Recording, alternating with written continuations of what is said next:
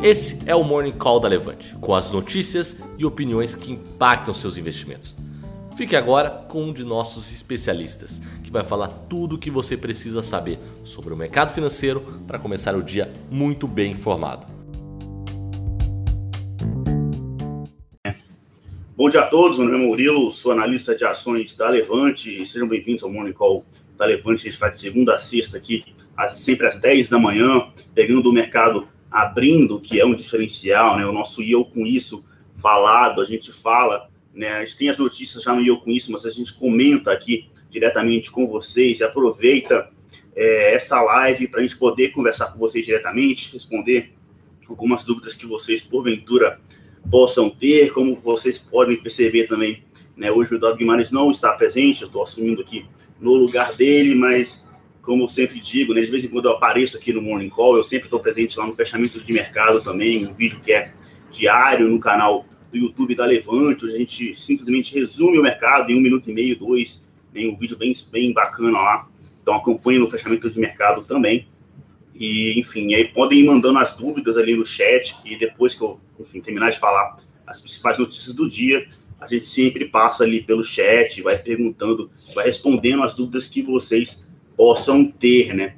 Enfim, o cenário de hoje ele segue positivo a nível de Brasil, né? É, a gente ontem a bolsa se recuperou, a queda, aquela queda muito expressiva de 3,3% dois dias atrás, quando caiu, a gente sempre falou que era momento de acalmar, de não fazer besteira, de não sair vendendo. Pelo contrário, era momento de comprar as ações, é, porque o que a gente tem que pensar no momento desses é o que o coronavírus impacta na tese das empresas que a, a gente está investindo, que vocês investem, né? Então, por exemplo, é, o exemplo da Itaúsa, né? A hold do Banco Itaú.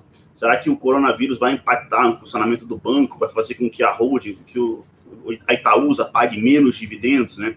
Não é isso que a gente imagina. Então, isso é só um exemplo, né? Claro que a China em quarentena do jeito que ela está, ela parcialmente fechada, ela tem potencial para impactar sim o mercado, porque a China ela é a segunda maior potência econômica do mundo. Então, ela fechada ali, ela realmente dificulta as coisas. As empresas só voltam a abrir no dia 10 de fevereiro, as bolsas por lá só voltam no dia 3 e os voos para Hong Kong também estão fechados. Então, essa, os primeiros cálculos né, sobre o possível impacto dessa, dessa coronavírus lá na China já indicam uma possível queda ali de 0,8% no PIB é, do primeiro semestre, né? Então, realmente é algo que pode impactar, sim, é, o, mundo, né, de uma forma, a economia global, de uma forma, de um, como um todo, mas com certeza tem seu impacto aqui no Brasil. E o coronavírus segue, assim, aumentando, né? São mais de quase 6 mil pessoas infectadas já, o número de mortos já subiu para 132 pessoas, pelo menos,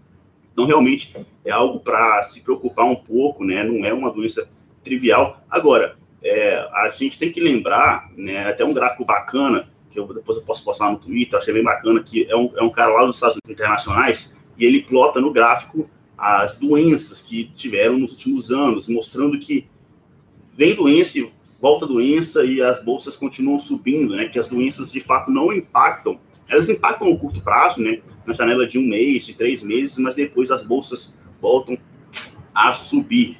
Né? Infobyte falando ali que travou, enfim, se estiverem travado, por favor, avisem no chat para a gente saber, porque não dá para perceber aqui pela live, beleza? É, e aqui, assim, apesar da queda, o movimento, a nossa expectativa otimista com bolsa é, no médio e no longo prazo, ela continua continua otimista, né? A gente acha realmente que a Bolsa pode chegar a no mínimo 130 mil pontos no final do ano. As expectativas mais otimistas falam ali até de 150 mil pontos, então é possível que a gente possa assim, ter um ano muito bom de 2020. Isso Ibovespa que é a média do mercado, né? Imagina se a gente conseguir é, conseguir performar acima do mercado, que é o que felizmente né, as séries aqui da Levante têm conseguido fazer, né? E as bolsas americanas, né, a, o cenário positivo de hoje é puxado também pelas bolsas americanas em alta, né? Já que lá é temporada de resultados, começou uma semana mais cedo aqui no Brasil. De uma forma geral, os dados das empresas estão surpreendendo positivamente, todas que estão saindo das grandes estão vindo acima das expectativas. E ontem foi o dia da Apple surpreender também, veio acima da expectativa. E isso ajuda a bolsa americana a subir, mostrando que a economia americana de fato ainda tem ali aquela força, ainda não é aquele caos. Enfim, muita gente fala de recessão, nunca foi o nosso cenário. Sempre que falaram de recessão nos Estados Unidos, a gente sempre foi, a nossa posição sempre foi de que é, a economia americana é mais forte do que o mercado falava que era, né? Então, a, esses dados das empresas americanas já é um primeiro sentimento, um primeiro cheiro de que realmente a economia americana é, vai demorar um pouco ainda até começar a, até ter recessão de fato. É claro que a gente não nega de que a economia americana está no final de ciclo, né? Isso é inegável, mas é, falar em recessão é outra coisa. E aqui no Brasil, é, o cenário hoje, um pouco de ausência de notícias, né? Fica para o de tarde, no cenário corporativo, na verdade, teve a Oi falando que ela incluiu no plano estratégico um lote de 700 torres de telefonia móvel, a Oi que segue ali no seu plano de tentar arrumar captação, né, para de fato investir em fibra ótica, que é o que dá dinheiro para a empresa mas enfim, a Oi está tá um pouco travada, né? Ela vem notícia, sai notícia, ela continua negociada abaixo de um real. É um case muito complicado. O Edu nunca gostou dela, de, da empresa, né? Até porque ele dá um exemplo que é muito icônico no caso da Oi. É como se você investisse em um time que está na zona de rebaixamento e ele precisa não só vencer, como ele ainda precisa de uma combinação de resultados, né? A Oi ela precisa realmente vender os ativos, vender bem os ativos, não é só vender, vender bem e o dinheiro que ela captar, ela precisa investir bem também na fibra ótica, aí sim que ela vai ter é, uma visão melhor de longo prazo, né?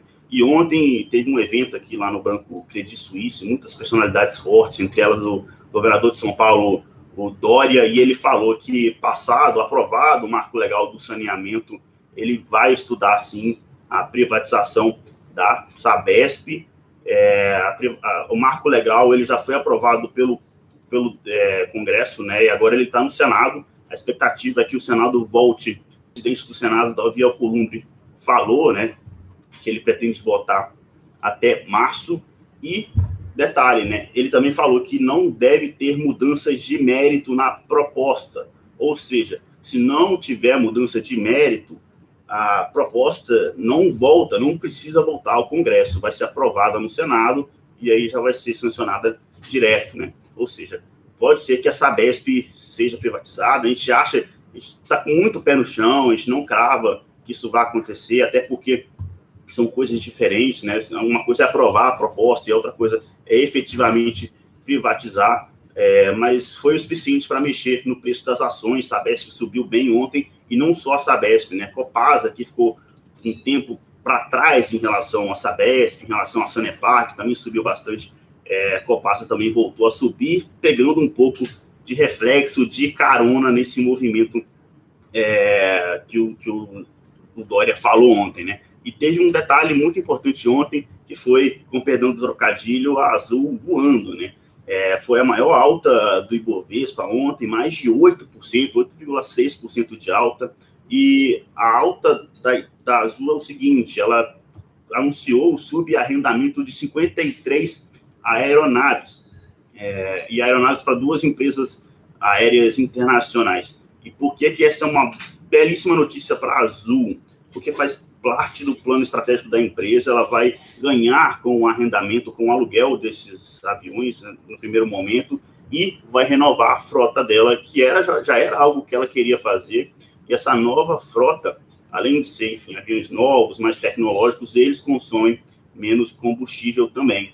Então, nesse primeiro momento, tem um impacto aí de caixa, a empresa vai precisar né, investir nesses novos aviões, mas no médio, no longo prazo, é, é uma bela notícia ali para para Azul, né? E o mercado já refletiu isso ontem, então é inclusive até possível que por causa da forte ontem, alta de, ontem, alta de ontem, as ações não, não andem tanto hoje, o mercado nesse momento já abriu, a bolsa está subindo 0,55%, confirmando o cenário que a gente falou de manutenção de, dessa alta, né, dessa, enfim, esfriamento do mercado, né, vendo que de fato o coronavírus é, não é o fim do mundo para a Bolsa aqui no Brasil. Claro, preocupa sim, mas a gente precisa sempre ver o que, que impacta de fato na tese de investimento. E é, Santander vem subindo 2% hoje, hoje pela manhã, né, a, o banco foi o primeiro banco a, a, soltar a temporada de resultados, o resultado do quarto trimestre, e o resultado veio em linha, né, a empresa conseguiu mostrar ali um certo crescimento, nada muito excepcional, é, e é um primeiro cheiro de que pode, do que pode vir, né, pelos próximos é, resultados dos próximos bancos, né, dos seus pares, os grandes bancos, Itaú, Banco do Brasil, Agora, quem acompanha o, o Morning Call aqui, né, com o Edu, sempre já deve ter visto ele falar, né? Esse ano, a gente, pelo menos aqui da Levante, de uma forma geral, o mercado como um todo, a gente está, aquela palavra em inglês, ele chama de underweight, né? Então, o Ibovespa, ele tem 25% é, da composição do Ibovespa é bancos, né? 24% para ser exato. E a gente fala que é underweight porque a gente está posicionado, tem uma exposição menor do que o Ibovespa tem. Então a gente até ano passado estava, vamos dizer, equal weight, assim, né, de, de oito ações que a gente tinha nas nossas carteiras, duas eram bancos e agora a gente saiu de uma, né, no início desse ano, a gente, o Edu já falou que várias vezes a gente saiu de Bradesco, né, enfim, tendo uma visão mais menos otimista com bancos, né? Não chega a ser pessimista, mas é claro que o cenário no setor bancário ele fica um pouco mais complexo, até porque o próprio presidente do Banco Central, o banco, o Campos Neto, já falou que é, uma das intenções, na verdade, uma das prioridades do Banco Central é transformar, é, é fazer o, trazer o open banking, né? Ou seja, as instituições elas podem ter acesso às informações das outras, então é, é aumentar a concorrência, o que facilita a vida dessas das fintechs, né, dos bancos digitais e complica um pouco mais a vida dos bancos tradicionais. No mais, é isso. Lembrando que hoje à tarde tem é, decisão do FONC, né, lá nos Estados Unidos, decisão da, de juros, a expectativa é de manutenção na, da faixa de 1,5% a 1,75%. Mas o mais importante do que a decisão, porque na verdade a gente já acha que vai ter manutenção, o mercado todo já está meio que considerando isso, mais importante do que isso é ver a fala do Powell, né? Ele sempre dá um, pode dar uma indicação ali se ele pretende cortar os juros no futuro, enfim, se ele pretende manter. Acho que o mais importante é ver e entender a fala do Powell, é, até porque vamos ver se ele vai citar alguma coisa de coronavírus, é, até porque, enfim, isso pode ter algum impacto, né? Mas no mais, é isso, dia positivo na Bolsa. Vamos ver quanto que o Ibovespa está subindo hoje, 0,49%. É, Santander subindo bem 2,5%, Sabesp recuando um pouco, porque a notícia foi positiva, mas as ações já subiram muito ontem, né? Então Sabesp hoje recua 0,95%, a Azul também no mesmo esquema, né? Azul subiu 8,6%, hoje também recua 0,74%. E esses são os principais destaques, lembrando que estamos já em plena temporada de resultados, né? A Cielo divulgou há dois dias atrás, o resultado, os números não foram bons, mesmo assim as ações subiram ontem, né, e um dos motivos que a gente tentou imaginar porque o primeiro é, tem aquele, a espécie de short squeeze, né, os vendidos deixando de ser vendidos, né, o mercado, é o, outra, explica, outra explicação para a alta da Cielo ontem, é o mercado enxergando o fim das revisões do lucro para baixo, o famoso fundo do poço, né, é, agora, o, lucro cada vez menor, mostrando que, de fato, a competição no setor de maquininhas, setor de adquirência, ele realmente está muito forte. A vida da Cielo não está fácil. E ontem a empresa também divulgou um JCP, um juro sobre capital próprio de 24 milhões, o que também ajudou ali a jogar panos quentes, transformar o pregão de hoje, de ontem, né, num pregão positivo para a empresa. E é, as próximas, apesar da temporada de resultados ter começado é, os principais resultados mesmos só vão vir né, lá para fevereiro, lá para março, nesse início agora de final de janeiro, a gente só teve Cielo e Santander até então, beleza? Vamos passar para algumas perguntas aqui. Bom dia, Alexandre Borges, Fernando Paes, guia de pesca lá de Ilha Solteira de São Paulo. Bom dia, Fernando Paes. É... Alan, Alan Fernandes pergunta aqui: Bom dia, você acredita na Via Varejo para o longo prazo? É, é, é difícil falar de longo prazo porque a empresa ela está no processo transformacional de turnaround, né? Então, a gente precisa confirmar se ela, de fato, está conseguindo entregar é, o que ela falou que queria entregar. Então, o resultado do quarto trimestre dela vai ser muito importante, porque, é, diferentemente do terceiro TRI, onde a gente já esperava que o resultado fosse ruim, a gente nunca falou que o resultado viria bom, o resultado veio ruim, as ações subiram no terceiro trimestre, né, quando ela divulgou o resultado. O resultado do quarto TRI, ele já precisa mostrar alguma reação. Então, falar de via varejo por longo prazo, eu acho que é forçar demais, né? A gente tem que ver ainda se a empresa está se recuperando. Agora, a empresa tem marca, sem dúvida nenhuma, né? É, e tem potencial, já tem, tem um alcance muito bom. Então, tudo que ela precisa fazer é botar a casinha no lugar ali que, em vez de falar de longo prazo, vamos degrau a degrau, né? Acho que faz muito mais sentido dessa forma. E, enfim, e a gente vê até onde o Varejo consegue ir, né? E, claro, outra coisa, o mercado já precificou bastante, né? As ações subiram muito de outubro para cá, acho que foram mais de 50% de alta, enfim. É, então, é, o mercado precificou esse turnaround da companhia, então ela precisa realmente mostrar nos números que ela está passando, está é, tá de fato se transformando, né? É, Diógenes Oliveira, pela notícia de hoje, tem suspeito de duas, três pessoas com coronavírus em Curitiba. Pois é, tem algumas notícias aí circulando de que o coronavírus já tenha chegado no Brasil, né? Uma, inclusive, é lá em Minas Gerais, lá em Belo Horizonte, minha terra natal. Então, é, na verdade, eu sou governador Valadares, né? Mas eu falo que sou de Belo Horizonte para ficar mais fácil. Mas é, realmente tem que ver. É, o coronavírus é um negócio para se respeitar, assim. É uma doença muito grave e, até agora não tem nenhuma cura para ela. Enfim, realmente não dá para brincar com ela, não. Uh, Fábio Oliveira, ano cheio de perspectivas com eleições nos Estados Unidos, realmente é um dos drivers para esse ano. O nosso analista Felipe Berenguer está de olho nelas ali, sempre falando né, dos possíveis impactos das eleições nos Estados Unidos. É, então agora, aí o Fábio Oliveira continua, né? Agora com a crise epidemiológica na China, grandes players dos negócios tendem a trazer dinheiro para o Brasil para manter os investimentos. Pois é, cara, é assim, investidor estrangeiro trazendo dinheiro para o Brasil é algo que até agora ainda não começou a acontecer, né? A gente passou o ano de 2019 inteiro, a festa foi só nossa, né? É, o, green, o investidor estrangeiro, na verdade, tirou dinheiro do Brasil, foi um investidor nacional, foi a gente mesmo que comprou a bolsa, fez a bolsa subir. Então é muito possível que 2020 continue na mesma toada, né? até porque é, os juros estruturalmente baixos aqui no Brasil, hoje a 4,5%, e na verdade o boletim Focus dessa semana, o mercado já precifica uma Selic a 4,25%, né? esses juros menor aqui no Brasil torna menos interessante é, o investidor estrangeiro vir para cá, né? Então, é realmente possível que o ano de 2020 mantenha essa pegada é, que teve em 2019, sem investidor estrangeiro, é, até porque o investidor estrangeiro está muito machucado com o Brasil, acho que ele só vem depois que realmente a reforma da Previdência era algo importante, e, mas ele só deve vir mesmo depois da volta do grau de investimento, que inclusive a gente já está falando aqui há algum tempo. A nossa perspectiva é que o grau de investimento volte 12 meses depois da aprovação da reforma da Previdência. Então, lá para outubro, novembro, enfim, final desse ano, a gente deve voltar a ver o Brasil retornando né, aos melhores patamares é, de investimento, beleza? João Freitas pergunta aqui agora, né? Tem muita gente perguntando de Helbo aqui. É, João Freitas pergunta: Bom dia, Helber ou Even?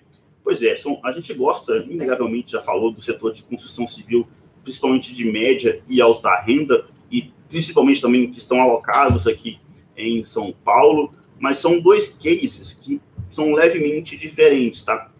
É, Even, ela já passou a dar lucro, já passou, assim, um processo de reestruturação, é, e já, além de ter subido muito, obviamente, né?